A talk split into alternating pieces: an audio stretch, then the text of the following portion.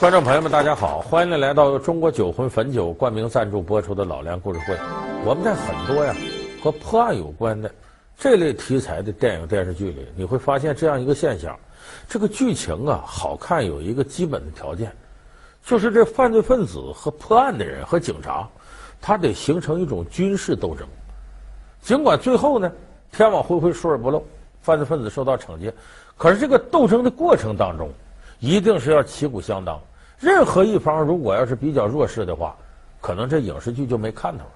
所以有不少人一看说这个剧啊，也就那么回事儿，夸张。说那犯罪分子要能耐那么大，跟警察斗都不落下风，智商情商都那么高，他干嘛要犯罪啊？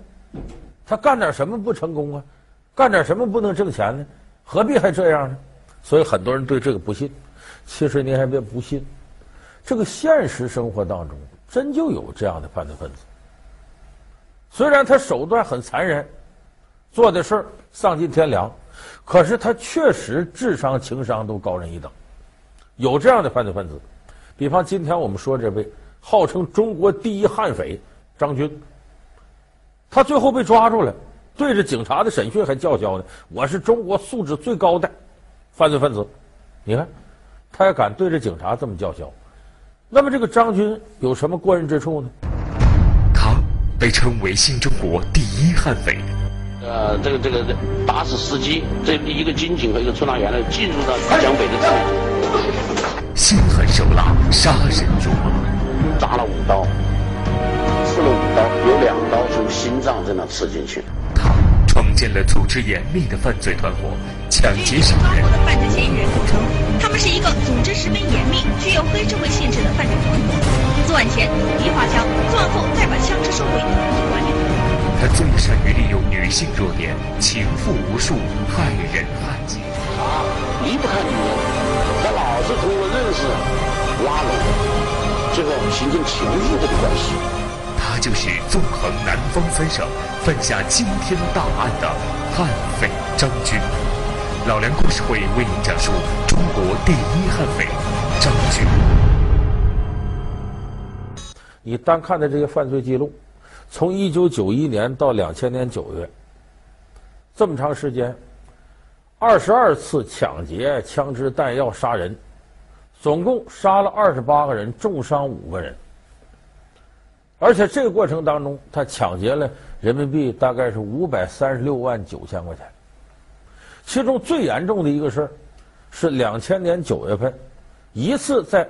湖南常德抢劫常德农业银行运钞车，一次就杀了七个人，甚至在逃跑过程当中呢，还把一个三岁孩子给压死了，这也是一条人命。为这个事儿，当时公安部出了一个 A 级通缉令。咱们有的朋友说，可能总听这个，有的时候电视里、广播里说公安部 A 级通缉令。这个 A 级通缉令呢，在公安部的通缉令，它不是说某个省的公安厅通缉令，只要是公安部通缉令，那就是全国的案子。全国通缉，所以公安部才下通缉令。它分成 A 级和 B 级。A 级呢，一般是重大、急迫这样的案子才是 A 级；B 级呢，往往都是像什么传销啊、非法集资啊，就说不是那种特紧急的。所以，往往重大刑事案件都是 A 级通缉令。说它的区别在哪儿呢？A 级通缉令一般来说悬赏额度比较高，五万块钱是底儿，往上不封顶。就说五万是个底儿悬赏，你要如果真有特大案子，比方承诺我给你一百万奖金，那你也得拿一百万。所以 A 级通缉令表示这个事情重大紧急。那么张军当年两千年九月份抢劫常德农业银行运钞车，死了七个人。二零零九年九月一日下午六点零六分，张军在湖南省常德市制造了他人生中最后一次血案。为了抢劫运钞车，他杀死警警和围观群众共七人，在社会上造成了极其恶劣的影响。张军这个中国第一悍匪也成为了中国人当时关注的焦点。这在当时影响太大了，而且甚至造成什么情况？有人传说这个张军可太厉害了，神枪手，铁腿无敌，功夫也高，把他吹捧的神乎其神。甚至当地老百姓说：“以后再看着抢劫的，可别看热闹，因为就是张军抢劫现场死这七个人里有两个人是因为抢劫的时候他在那看热闹，结果被张军这犯罪团伙逃跑的时候就给打死了，因为他挡了人家逃跑的道。所以这个事情对社会，它的影响是恶劣的、消极的。所以公安部门及时推出了 A 级通缉令，当然也是张军呐。我们说这个作孽做到头了，很快呢就把他给抓住了。那么张军这个人是个什么样的人呢？是中国第一悍匪，这悍凶悍，得凶到什么程度？我们闭着眼睛想，说这人凶，那就跟郑屠户似的，一脸横肉啊，眼珠子瞪着，胳膊努子着，腮帮子什么鼓着，是这样不是？张军是高智商犯罪，他犯了这么些事没有一次在现场把他抓住。就都能跑，就说明他这个智商非比寻常。就是他体现在哪些地方呢？咱们可以具体的结合张军这个犯罪过程，给大伙分析分析。张军每一次决定抢劫、杀人这些事儿啊，都要经过周密的踩点。什么是踩点呢？这个其实过去呢，他不光是犯罪分子叫踩点。什么叫踩点呢？比方说抢这银行，好，周边的情况他得了解。他得看我抢完了顺哪儿跑，我什么时间来抢？这个时间段人流车流都什么状况？踩点也是看时间。再一个看这块有巡警，什么时候经过？多长时间一班过来？我抢完了之后，警察几分钟以内能到？这都叫踩点。踩点是高智商匪徒作案的一个特点。在电影《跟踪》中，就有关于高智商劫匪作案前踩点的详细演。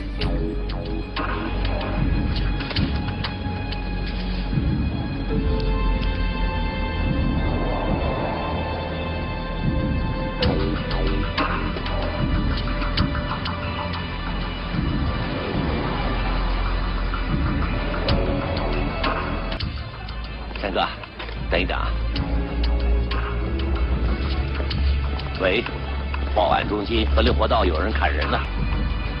指挥中心调频第三四七七零 over，第三四七七零收到，有人报警，河流坡道有人砍人，你去看看。说是。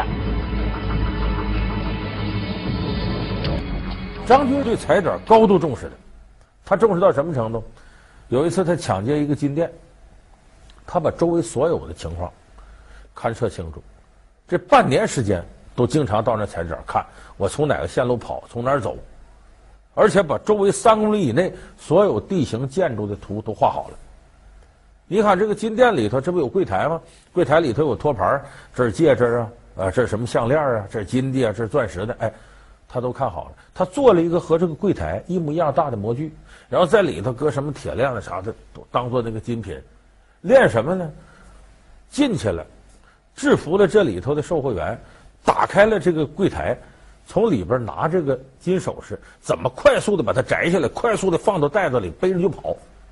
他演练这个，在附近山坡上找个背人的地方，领着自己这团伙演练这个东西，然后把时间精确到从砸门进去制服人到把东西拿走跑，三分钟以内解决战斗。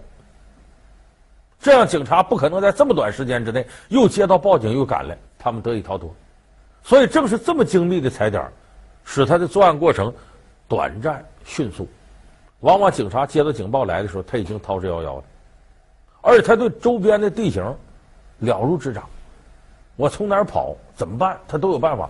开车去抢劫，抢完之后，他在附近找一个地点，早都安排好了，迅速在这个地点把车停这儿，大伙换衣服，然后换成别的交通工具，唰唰赶紧撤，这车就扔在这不要了，也不给警察留下太多的破案线索，所以。张军他有周密的这种踩点计划，这是他高智商犯罪的一个特点。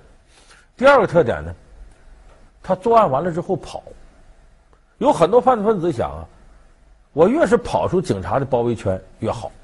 张军从来不这么想，因为他知道现代的这种侦破手段，你无论跑多老远，警察说追你能追上。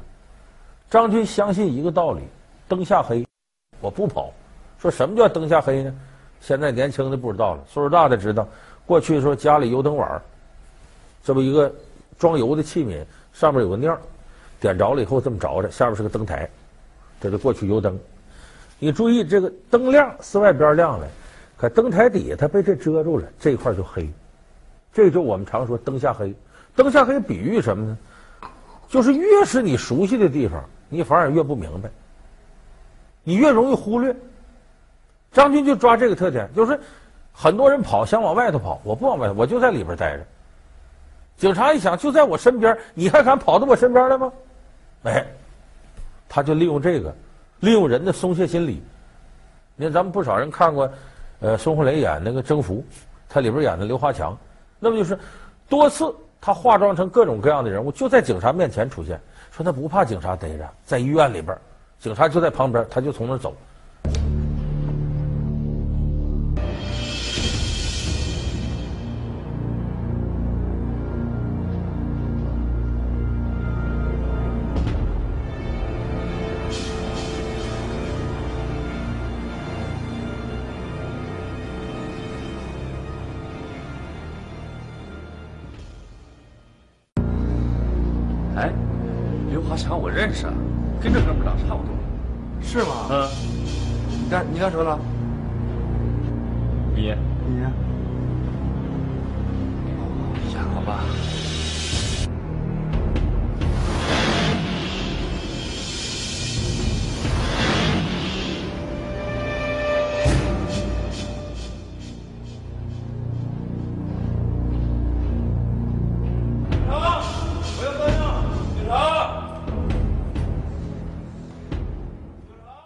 这是什么道理呢？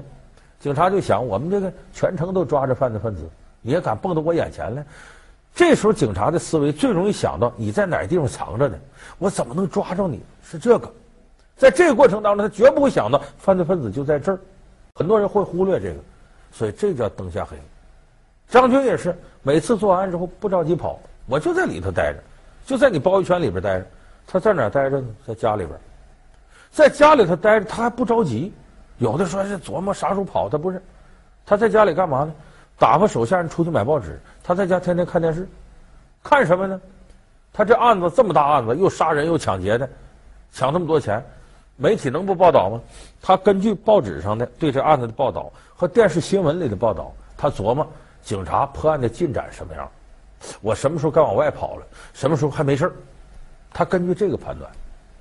所以这个时候提醒一下电视机前的观众朋友，咱们某一个地方啊发生一个重大案子，咱有不少老百姓就埋怨，这么大事怎么这个媒体不报道？媒体说我们不知道信儿啊，我们得公安部门给我信儿。那公安部门怎么不透露案情呢？让我们知道呢？不是公安部门不透露，有人说这是司法不公开，不是，这和这不沾边儿。因为你正破案的过程当中，如果公安部门公开了破案的细节的话。一下子有可能被犯罪分子就抓到机会，他或者逃跑，或者有新的作案计划。你必须让他不知道公安干什么。这也就是，他的目的不是瞒着老百姓，你必须要瞒住犯罪分子。再一个，有人说那案子都破完了，那罪犯都枪毙了，怎么过程还不公开呢？这也是有道理的，因为这个案子过程一旦要公开，他肯定涉及到目击者呀、证人呢，相关这些人。那你可知道，犯罪分子这是主犯是被毙了。他外头可能还有一些他的同党同伙，你这时候把过去情节都公布了，那好，他的同党同伙很可能就向目击者和证人进行报复。所以为了保护当事人的安全，不能公布。所以咱们现在看到很多重大案情，往往过了四十年、五十年或者二三十年才解密，就是等于主要的当事人呢，基本也都死了，这才解密。所以这个大家得理解，公安部门为什么要这么做？这不是司法不公开、不透明。张军犯罪除了利用踩点和各种反侦查手段之外，团伙作案也是他的一大特点。而且他对待手下极其严厉。电影《跟踪》中有一个桥段，正是张军对待手下的真实写照。为什么过了三分钟还不出来？是阿娇不肯走吗？反正也是拼，当然多拿点喽。其实应该每个人拿把 AK 指着他们。算什么三分钟四分钟啊！抢劫抢的那么多。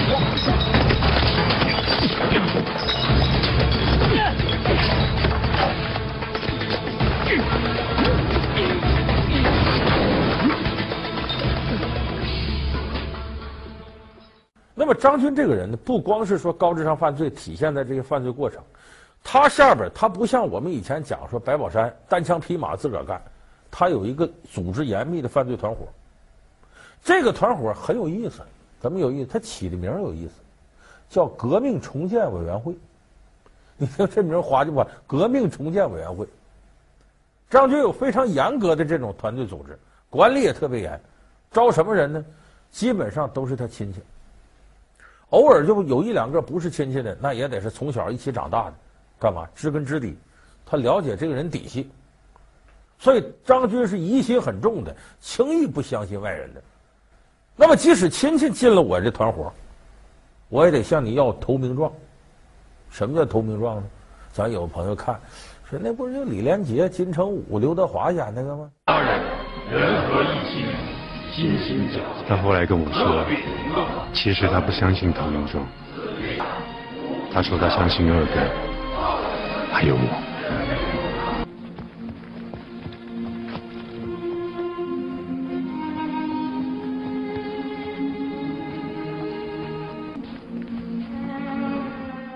说咱都落草为寇了，说白了，谁手上没点命案，都杀过人。你没杀过人，那你将来就有可能出卖我，到官府那告他们都是杀人犯啊！我没杀过人，我干净的，我能放心吗？土匪有投名状，有的贪污腐败分子还有投名状呢。比方说这科室里头，领头的是个贪污犯、贪官，你这下边科员要有一个人不受贿不接礼的，他心里不放心了，你干嘛呀？将来你告我去，到纪检委检举我去，得送礼你必须给我接着，你不要都不行。有不少的贪官就是这样被上级给拉下水的。就你要不贪钱，你上司不心里不托底，就你干净，我们都脏的，你再告我们呢？